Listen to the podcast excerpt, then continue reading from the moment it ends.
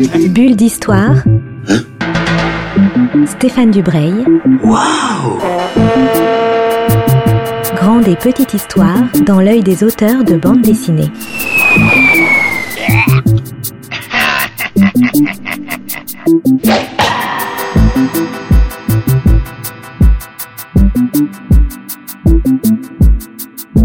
Bonjour Patrick Gomer, vous êtes historien de la bande dessinée, un historien bien connu des, amateurs. Vous êtes notamment euh, un des rédacteurs du Larousse de la bande dessinée, si je ne m'abuse. Oui, enfin, disons que voilà, disons que je, l'ai effectivement écrit, euh, entre autres, sur pilote, euh, renégocier, etc., etc. Et donc Albert Uderzo, forcément. Voilà, on parle de, de Goscinny et Uderzo. Vous avez eu la chance de travailler longtemps sur ces sujets-là et aussi de rencontrer euh, Albert Uderzo. Qui était une crème d'homme, vraiment une crème d'homme. Il se trouvait que j'ai eu énormément de chance euh, bah, de faire un livre notamment sur euh, Tibet, le dessinateur de, de Ricochet de Chibil, et qui se trouvait être un des plus grands complices, on ne sait pas, hein, mais un des plus grands complices d'Albert. Ils n'ont pas travaillé ensemble, mais ils étaient copains, euh, depuis euh, plusieurs décennies. Alors, première question, est-ce que vous pouvez nous dire un peu d'où vient Albert Uderzo? Alors Albert Uderzo, ce qui est, ce qui est intéressant pour un, un, auteur qui va révolutionner la bande dessinée française, en fait, est d'origine italienne. Il est né euh, près de Reims, hein, 5 avril 1927 précisément. Donc son papa euh, était luthier dans une famille euh, très modeste. D'ailleurs, euh, Albert, euh, tout petit, s'appelait Alberto. Il est devenu Albert qu'au bout de 3-4 ans, famille, en plus, a été naturalisée.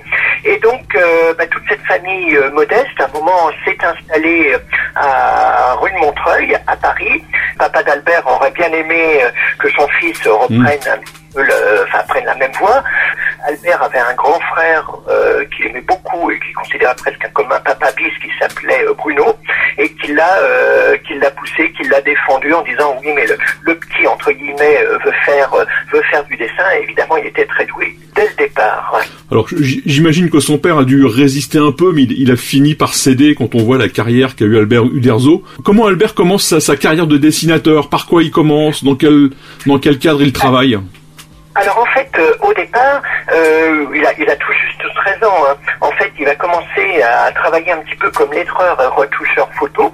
Il va surtout euh, rencontrer à deux pas de chez lui un des grands, grands, grands noms de la bande dessinée française qui s'appelle Calvo, qui est notamment l'auteur Edmond François Calvo, mm. donc l'auteur entre autres de La Bête et Mort. Euh, va lui donner effectivement quelques quelques conseils. Il faut savoir aussi qu'Albert a été euh, passionné dès le départ euh, par une des grandes bandes dessinées qui commençait à apparaître en France, une bande dessinée américaine qui était évidemment tout simplement le personnage de Mickey dessiné à l'époque par euh, Floyd Gottfredson, et il découvre ça notamment dans, dans, le Petit Parisien, dans le journal de Mickey qui commence à paraître euh, en 1934, etc.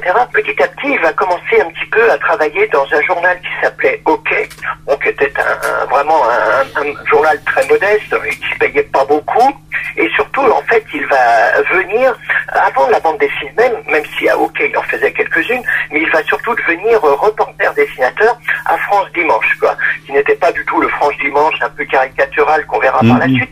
À l'époque, c'était un vrai journal de, de reportage, quoi. Hein. Et donc, on lui confiait, euh, je sais pas, un fait divers en disant, bon bah voilà, euh, euh tel euh, tel voleur s'est introduit, est-ce que tu peux nous faire des dessins? À tel point qu'une fois, il a même été convoqué par la police en lui disant mais d'où est-ce que vous tirez un petit peu toutes ces infos? Ces infos que personne n'a vu. Il a dit bah, de mon crayon, de mon papier. en fait, voilà, il, il, travaille un petit peu à France Dimanche, un petit peu pour François. Il va faire beaucoup, beaucoup de reportages. Euh, là, évidemment, euh, son père est assez étonné parce que dès le départ, euh, il est plutôt bien payé hein, pour pour euh, toutes ces, ces, documentations. Il va notamment à un moment aussi dans le domaine sportif toujours pour France Dimanche, euh, faire un reportage, une sorte de reportage jeu sur le Tour de France. Et il se trouve que ce reportage sur le Tour de France va attirer l'attention d'un monsieur qui s'appelait Yvan Chéron, qui à l'époque avait une agence de presse qui était de passage à Paris, et donc il était associé avec son beau-frère, précisément, vous saurez tout, qui s'appelait Georges Fontaine, qui avait également sa propre agence. Et la double agence qui s'appelait International Press ou WordPress, tant qu'à faire, c'était le côté à la fois américain juste après-guerre, et surtout, bon, le côté un petit peu grandiloquent. Et il se trouve que donc, Yvan Chéron va contacter Albert, va lui dire, est-ce que vous voulez travailler pour nous? Et là, il va commencer un petit peu à, à faire divers travaux avec un scénariste qui s'appelle Jean-Michel Charlier. Mais là, donc, il part, il part à Bruxelles, parce que cette agence est à, en, en Belgique. Alors, cette agence, effectivement, là, on est vraiment au seuil des années 50, hein, voire 1950, 50, 51. Euh, effectivement, il part à Bruxelles. Là, euh, il raconte que c'est une ambiance un petit peu de dingue. Euh, il y avait le dessinateur Rubinon qui faisait Buckani, il y avait le scénariste Jean-Michel Charrier, il y avait un dessinateur qui s'appelait Mita qui fera la patrouille des castors et tout. Tout ça est une ambiance un petit peu à la fois d'un travail gigantesque. On n'oublie pas qu'à l'époque, euh, on est relativement mal payé, donc il faut travailler beaucoup. Quand je dis beaucoup, c'est évidemment y compris la nuit. Donc c'est une, une, atmosphère à la fois très festive, parce qu'ils ont une vingtaine d'années, mais également de, de, des gros bosseurs.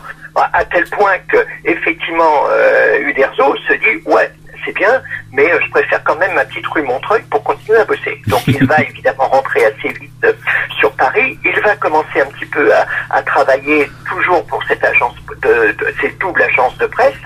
Et puis un, un jour, euh, là, on frappe à sa porte et on voit arriver euh, un, un, bonhomme, parfois on dit un petit bonhomme, enfin c'était en l'occurrence un grand bonhomme si on peut dire, c'était évidemment euh, René Goscinny, qui venait à l'époque non pas comme scénariste, non pas comme dessinateur, n'oublions pas qu'il a été également dessinateur, mais tout simplement comme coursier, récupérer des planches pour, euh, pour l'agence. Alors comment euh, on, va sauter un peu dans le temps, on va faire une petite euh, aller plus loin. Que comment comment leur collaboration va va commencer? Parce qu'évidemment on connaît Astérix, même si le succès a mis un tout petit peu de temps mais pas très longtemps à s'installer.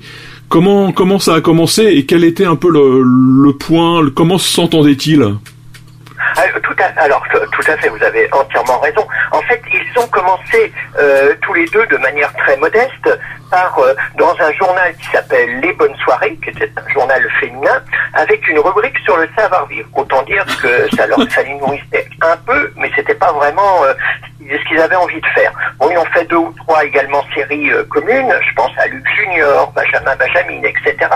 Et puis, euh, ils ont été frappés à la porte, puisque à l'époque, Dupuis n'était pas trop prenant, euh, n'était pas trop partant plutôt euh, pour euh, pour les publier. Ils sont allés euh, à la concurrence, si on peut dire, aux éditions du Lombard. Et là, ils ont travaillé ensemble sur une très bonne série qui aurait pu avoir le succès d'Astérix. Elle ne l'a pas eu, mais elle reste dans le cœur de beaucoup de lecteurs, qui est la série Oum Papa, mmh. Papa le peau rouge, etc. Avec tous les gars. Et il y a déjà ce, ce espèce d'alchimie entre, entre, entre les deux, à la fois le scénariste, euh, René Goscinny, qui s'est aperçu que le dessin, c'était pas forcément son fort, et puis Uderzo, qui, lui, bah, euh, les histoires, ok, mais il préfère les dessiner. Et donc, c'est à la fois un, une association professionnelle et une association totalement amicale, ce qui est d'autant plus assez étonnant, parce qu'ils ont vraiment deux, deux parcours totalement différents. Mmh. De, différents.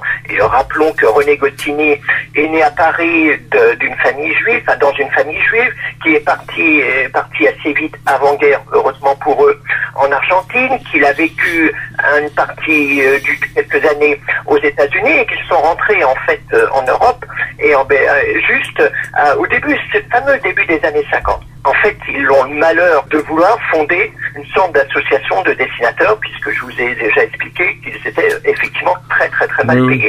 Donc ils font une sorte de je dirais syndicat, on a parlé syndicat, c'est plutôt une charte d'auteurs, etc.